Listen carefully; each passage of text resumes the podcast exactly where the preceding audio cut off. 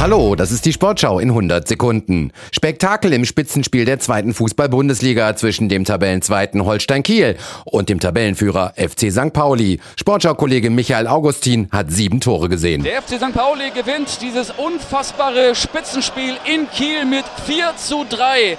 Und das war nochmal richtig spannend. Obwohl die Hamburger zur Pause mit 3-0 vorne lagen durch zwei Tore von Afolayan und einen Treffer durch Hartl. Und im zweiten Durchgang entwickelte sich dann eine intensive, eine verrückte Partie. Anschluss durch Kiel, Maschino mit dem 1-3, St. Pauli mit dem 4-1 durch Metcalf. Da war noch nicht mal eine Stunde gespielt, aber auch das war nicht die Vorentscheidung. Mees und Bernhardsson brachten die Kieler wieder heran und die versuchten alles bis in die sechste Minute der Nachspielzeit. Am Ende zittert sich St. Pauli ins Ziel und gewinnt diese Spitze. Spitzenspiel mit 4 zu 3. St. Pauli baut den Vorsprung auf Kiel an der Tabellenspitze auf sechs Punkte aus. Im zweiten Spiel des Abends verliert Wien Wiesbaden gegen Paderborn mit 1 zu 2.